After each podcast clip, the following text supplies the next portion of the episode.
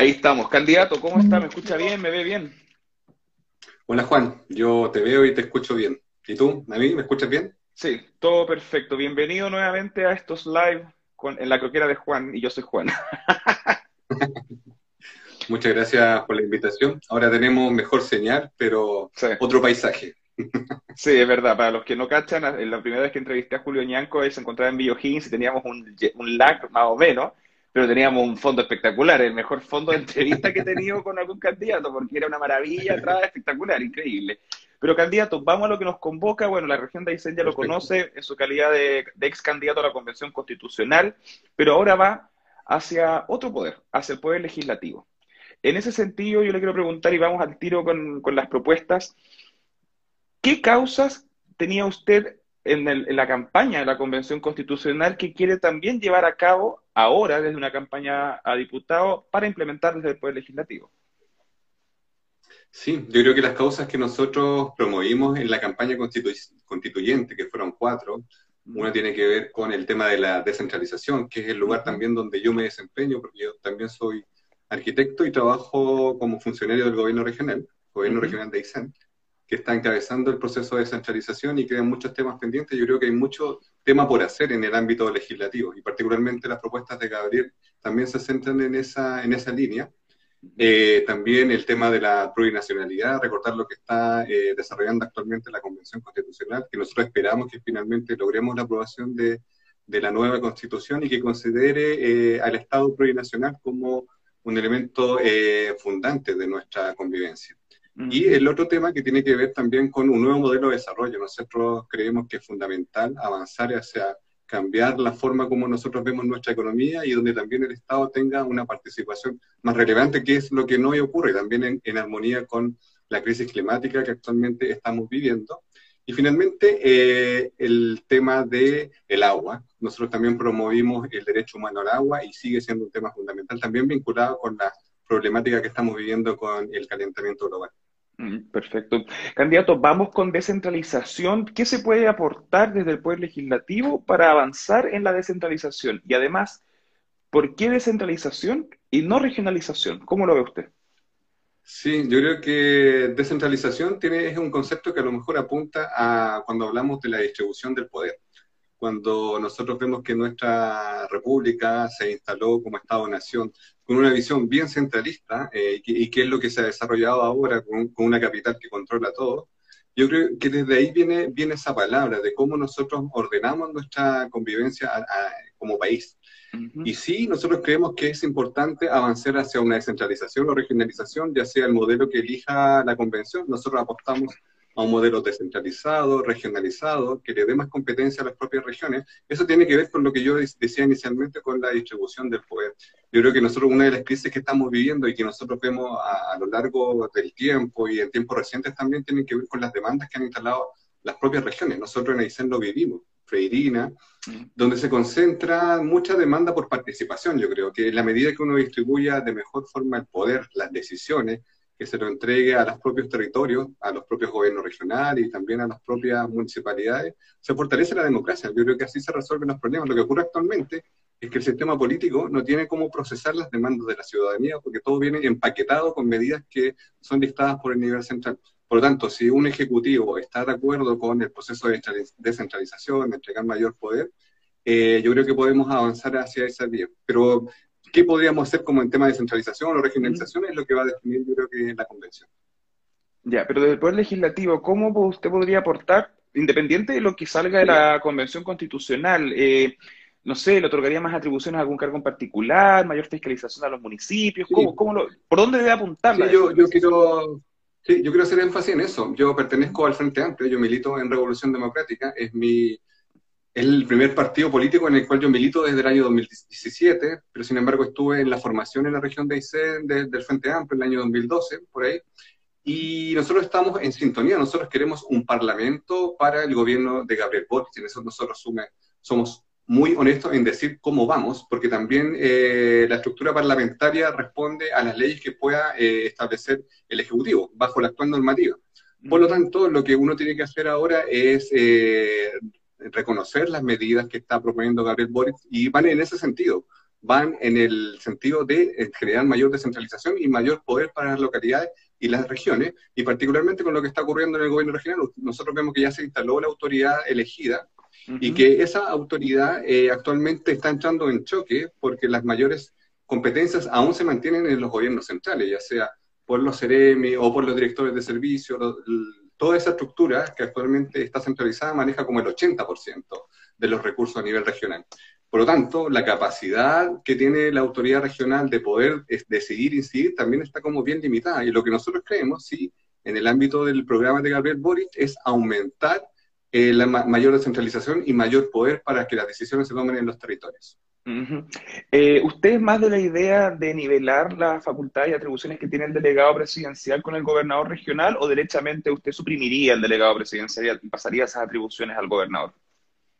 No, yo creo que eh, las figuras del delegado hay que suprimirla eh, para fortalecer también las capacidades que tenga la autoridad, porque eh, estamos entrando en, una colisión, en, un choque respecto a las competencias. Y nosotros creemos que eso no favorece la, convivencia y la, capacidad de tomar decisiones de la región. Yo sí creería que, que habría que suprimirla. Y claramente ahí eso también involucra mayores competencias y otras decisiones, porque la autoridad del delegado regional eh, delegado presidencial regional tiene la atribución del orden público. También habría una nueva tarea que tendría que asumir el, el, gobernador o gobernadora regional. Habló también de plurinacionalidad. ¿Por qué hablar de plurinacionalidad y no de multiculturalidad?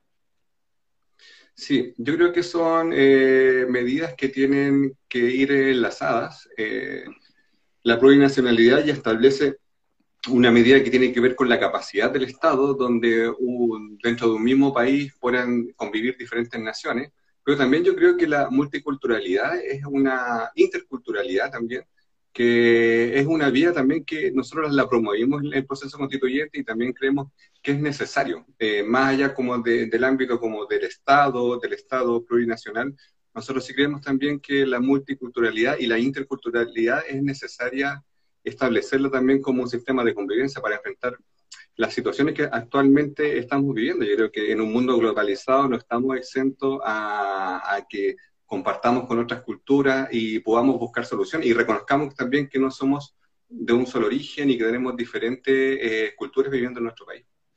Perfecto. Otro punto que habló y que hace mucho ruido desde el comando de Gabriel Boric en sectores de la derecha o de la política quizás más tradicional, por así decirlo, que es este nuevo modelo de desarrollo. ¿Qué debemos entender eh, sobre un nuevo modelo de desarrollo, en particular en lo económico? Sí, ese es un, desafío bien importante de cómo nosotros instalamos, eh, pues yo creo que tiene que ser un proceso también paulatino, porque el modelo económico que instaló la dictadura está fuertemente arraigado en la forma como nosotros nos relacionamos. Eh, nosotros nos transformamos de ciudadanos a, consumidores, por lo tanto, como el Estado media en nuestras relaciones es a través de esa lógica. Por lo tanto, todo lo que tiene que ver con eh, nuestro, nuestro consumo, nuestro sistema de vida, se da en relación en torno al mercado. Y claramente nosotros ya llegamos a un límite donde ciertos eh, analistas dicen que nosotros llegamos a un tope en términos de mucha tecnología, pero escasez de recursos naturales, que era inverso, y ahora con la pandemia yo creo que nosotros llegamos a un límite, el tema también del calentamiento global, varios eh, autores también dicen lo mismo, que llegamos a un tope, si no tomamos una decisión de cambiar nuestra forma de vida y nuestra economía, yo creo que ya, o sea, ya estamos en un punto de no retorno.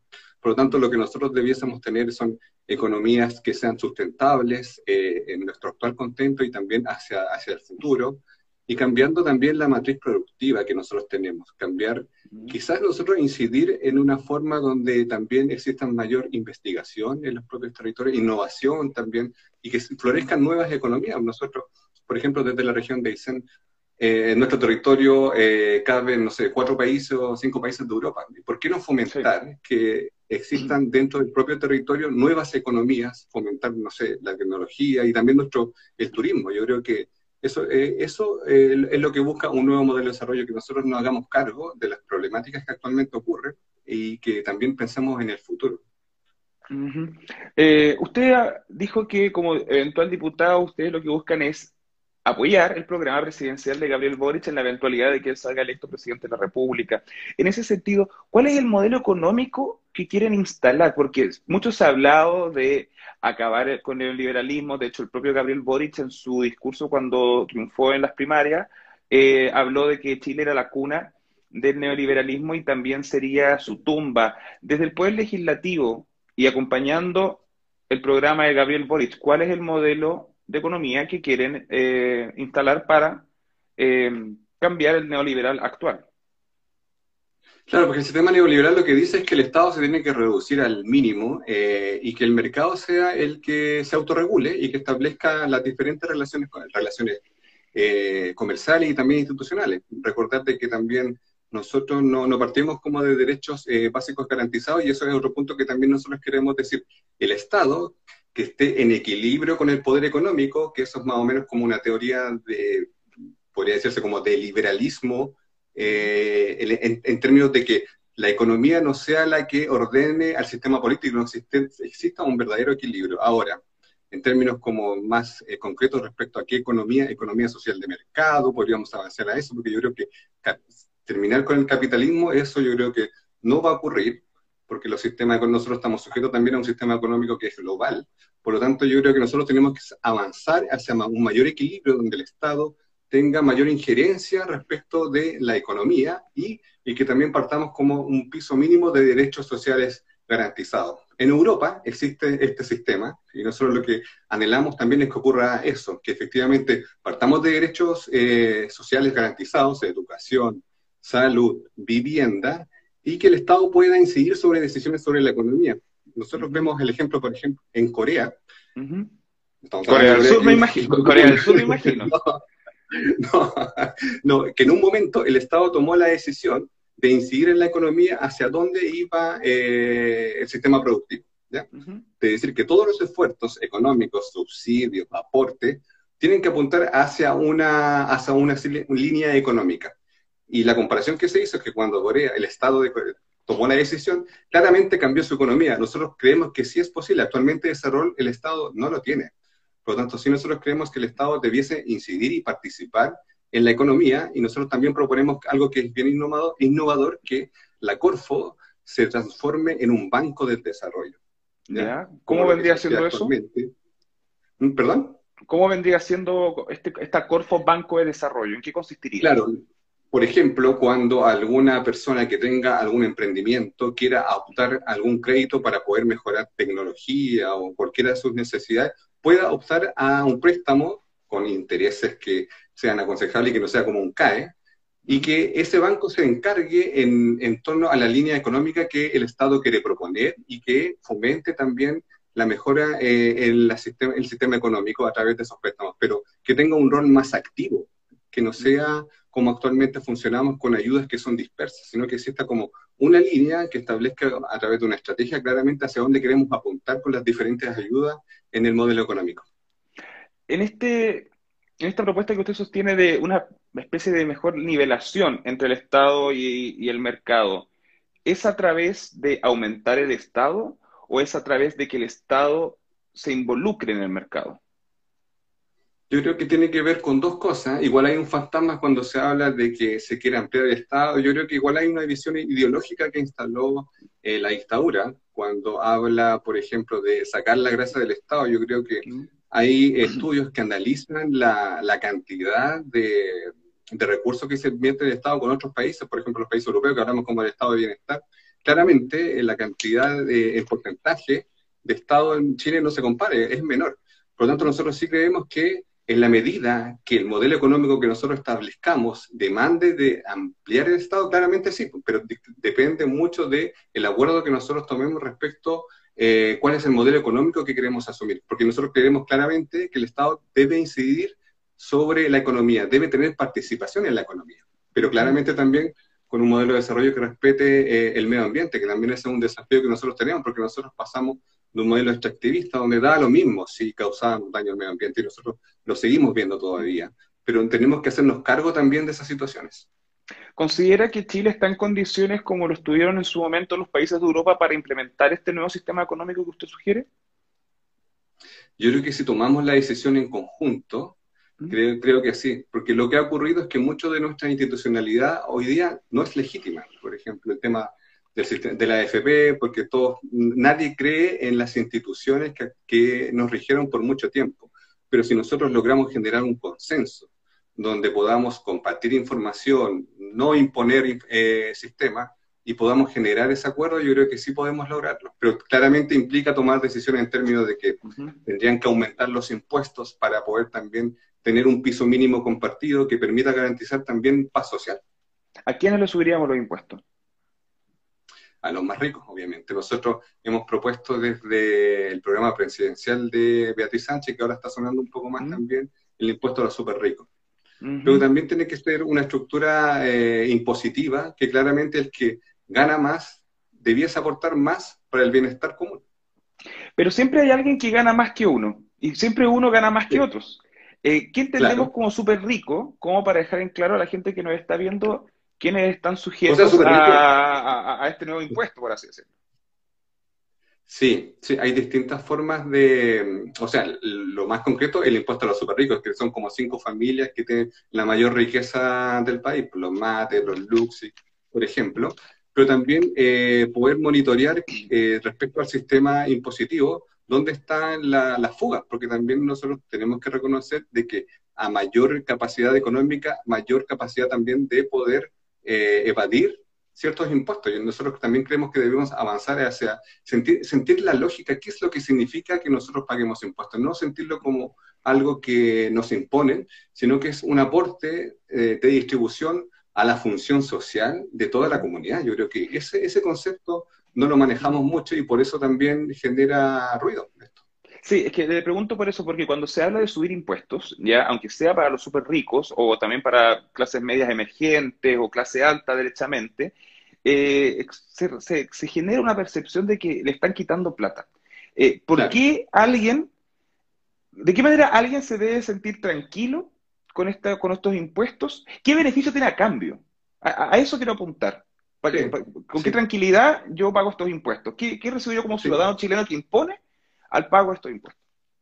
Sí, yo creo que el, concepto que nosotros debemos también fomentar es cómo entendemos la vida en comunidad. Eh, por ejemplo, en, en, Alemania, cuando pasaron la, la, Segunda Guerra Mundial, cómo el Estado se pone, bueno, con aportes también internacionales, pero sí, uno ve que, eh, por ejemplo, la persona que tiene empresa, entiende que más allá como de, de, tener sus utilidades, entiende que la función social de su empresa impacta en el resto de la comunidad y se hace cargo también de esos efectos. Eh, y también tiene que ver con la capacidad que uno pueda tener también de garantías para hacer negocio. O sea, yo creo que la, la paz social, que muchos hablan, se construye a través de esas medidas, de tener la tranquilidad de que todas las personas pueden acceder a un buen sistema de salud, a un buen sistema de, educación, que actualmente eso no ocurre. Y eso es lo que nos genera esa brecha y esa diferencia cuando nosotros empezamos a mirar al otro como eh, que no es parte de nuestra comunidad y goza de ciertos privilegios. Yo creo que también eso es lo que nos pasó en el, en el estallido social, que muchas de las personas cansadas como del abuso que instala el sistema para cierto grupo de la sociedad, se cansó de aquello, porque no hay equilibrio en aquello. Entonces, en la medida que todos nos sintamos parte de la comunidad y particularmente los que generan riquezas también entiendan su rol social, eh, yo creo que eso puede generar un cambio en nuestra convivencia y garantizar la paz social. Sí, yo creo que también la persona que quiera hacer negocio tiene que ver un, sistema que le permita también tener esa tranquilidad, pero esa tranquilidad se construye en comunidad, no, no, no a través de la vía del orden público, a través solamente de la represión, sino con otras medidas que garanticen cohesión social. Perfecto. Candidato, no sé si maneja el siguiente dato, pero actualmente en la Cámara de Diputados existe solo un arquitecto de profesión. En ese sentido, usted de ganar y de él ser reelecto serían dos los arquitectos entre los 155 representantes de la Cámara de Diputados. Apuntando a su profesión, ¿qué podría aportar un arquitecto desde el Poder Legislativo? ¿Qué visión da como arquitecto hacia las mejoras que se pueden hacer en materia legal? Sí, yo creo que, mira, yo particularmente tengo conocimiento de lo que significa la burocracia en la administración regional particularmente, porque conozco cuando la ley no, no, entrega los recursos suficientes, vamos a generar las glosas presupuestarias que generalmente le entregan a los gobiernos regionales para poder suplir ciertas necesidades, y esas glosas son eh, eventuales, no son permanentes, pero a la larga han sido permanentes la visión más allá de lo administrativo, la visión que yo podría entregar, porque también la arquitectura actualmente es muy amplio el campo que uno mm. puede saber, desde eh, ciertas cuestiones específicas sobre concretas sobre construcción, arquitectura, pero sí yo creo que hay algo que a mí me nutre mucho y que es, algo que desarrollé eh, en la región de Aysén, que pude mm. estudiar un magíster y lo concentré en el tema del patrimonio, reconocer que mm. nosotros sí en nuestra región de Aysén tenemos identidad arquitectónica y que está ligada a nuestra propia naturaleza, con el primer elemento que encontraron las personas que llegaron a, la región, que es la madera, nosotros debiésemos tener la capacidad también de generar una identidad y fortalecer esa identidad arquitectónica en nuestro territorio con la arquitectura en madera. Es, es más cara mantenerla, hay muchos desafíos, pero sí, nosotros creemos que también puede generar un polo de desarrollo que nos permita eh, también eh, fortalecer las comunidades no, no, que, no generar los Alpes o imitar ciertas cosas, sino que encontrar nuestra identidad arquitectónica que yo sí creo que en la región de Aysén la tenemos. Perfecto. Candidato, el tiempo se pasa volando. Julio Ñanco, candidato a diputado por el Distrito 27 en representación de Revolución Democrática Frente Amplio. Muchas gracias por su tiempo y disponibilidad para conversar acá nuevamente. Muchas gracias, Juan, por la oportunidad y saludo a todas las personas que nos están viendo y que van a ver a futuro la grabación. Hasta luego, candidato. Muchas gracias.